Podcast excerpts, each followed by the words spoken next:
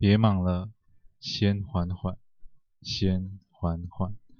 嗨，我是阿拉斯，今天为大家带来的是上菜喽，鸳鸯麻辣锅第二集。对世人而言，爱情就像是玫瑰般的存在，绝美，但却也十分致命。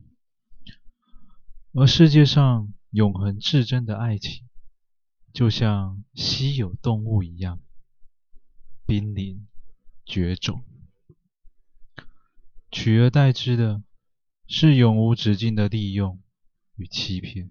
甚至能毫不留情地结束对方的生命。Cindy，Cindy，嗯，明晨，这是哪？怎么会这么暗？呃，这是什么味道啊？这里？Welcome，我的两位嘉宾。这声音，明凡学长，是是是你吗？我站在厚重的铁门外，掀起门板上的小窗口，对着他们喊。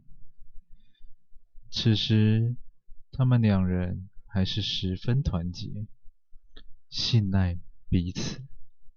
不过，很快。这如同幻影般的假象，将会顷刻化为乌有。两位学弟学妹，你们好。我一向不爱多说话，那看看你们各自口袋里的纸条吧。纸条上会有帮助你们逃出去的方法。呃，学学学学长，这个是你们医医学系的一个整人游戏吗心里抓着明晨的手，摇摇头示意。他感觉情况并不是像玩游戏那般的简单。果然，女人的第六感就跟雷达一样精准，哪像男人？蠢的跟头猪一样。明晨，我们先照着他的话做吧。我在他们俩的口袋里放了一张内容一模一样的纸条，也同时告诉他们得救的方法。嗨，在一开始。我必须跟你说一件非常重要的事，千万不能跟对方透露纸条上的任何一个字，就算他是你最爱的人。首先，相信你应该也知道，学校自从上个学期开始，就不停地传出师生失踪案件。是的，没有错，就跟你现在想的一模一样。他们都是在这里消失。更准确的说，他们已经在你的胃里，正在被你的胃酸腐蚀着。但是，我认为，如果你能展现想活下去的决心，说不定。还能有一丝生机呀，因为我也是这样走过来的，所以，我跟老板争取，只要你能够杀了对方，就能活下来，同时成为大成面馆的一员。我知道你现在一定很难决定该怎么做。放心，让我来帮帮你。回想一下，去年的寒假是不是发生了一件让你心生疑窦的事情？在你面前的人，有一天晚上跟高中同学外出，至晚方归，手机还一直拨不通，而且你也一定知道，他对前任念念不忘啊。像这种把你当成玩物的人，还有什么值得好留恋的呢？别担心，只要你能够杀了对方。我们一定替你处理善后，别忘了，机会只有一个。Good luck。明晨的手边有一把铁锹，Cindy 的身旁有一个小盒，盒子里有一把女性短剑。阅读完纸条后。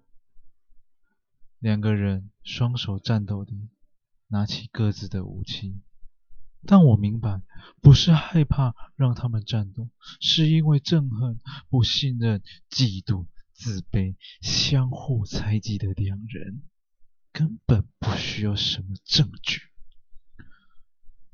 只需要一个轻薄的谎言，就能成为那压死骆驼的最后一根稻草。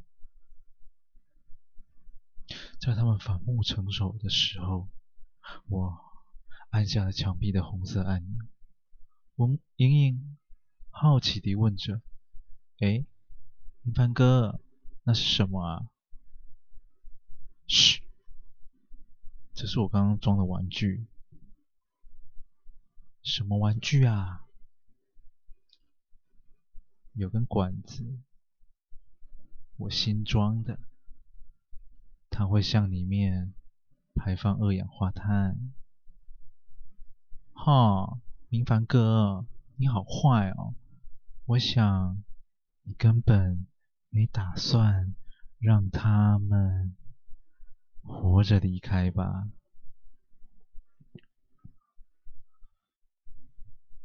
老板不也说了吗？我们现在缺的是食材，不是人手。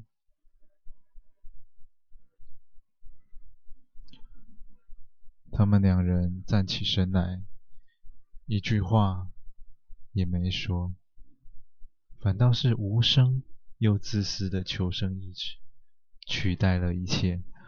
我给了他们各自适合的武器，看着他们不停地来回试探着对方。明晨，他的块头大，力量强，但……他的大动作挥舞铁锹，加上室内二氧化碳浓度增加，很快的，他已经开始出现缺氧的症状。反倒是辛迪，他很聪明啊，舞蹈系出身，他知道如何利用狭小的空间做出回避的动作。在明晨已经气喘如牛的时候。他还是保有着一定的体力。突然间，Cindy 因为地上的血迹未干，滑了一跤。明晨抓准了机会，将铁锹瞄准了 Cindy 的颈部，扑了过去。很遗憾，被他躲开了。同时，他手中的短剑已经深深的。刺入了明晨的心脏，他将明晨推开，将那把插在他胸口的短剑使劲地拔了出来，大量的鲜血同时喷到他的脸上，但这并没有让辛迪停手啊！他不停地将短剑刺入明晨的心脏。再拔出来，不停地、不停地重复着。他十分专心，想让他的爱人死，专心到没有发现我已经站在他的身后啦。他又一次地高举着短剑，我抓住他的手，瞬间将手里的手术刀插进他的颈动脉。精准的切断。霎时间，鲜血如涌泉般的喷出，他倒卧在地。一手按着脖子，另一手不停地挥舞短剑。朝着我大喊：“为什么？为什么？我已经杀了他呀！” 你不知道，医生是最会骗人的吗？莹莹脱下明成的裤子，握着他的肉棒，跟我抱怨：“哦，明凡哥，他的肉棒是软的啦。”这样我要怎么吃？哎，你随便含个几下就硬了，试试看，试试看。真的诶，那这根大肉棒是我的喽。莹莹拿出刚刚磨利的水果刀，熟练的把肉棒连同睾丸一同割下。我看着在地上挣扎的 Cindy。不由自主地兴奋起来。是的，我要勃起了。他伸直着手，两眼充满了怨恨，跟我说：“为什么？为什么？”我温柔的握紧他的双手，放在我的脸颊上。我回答他。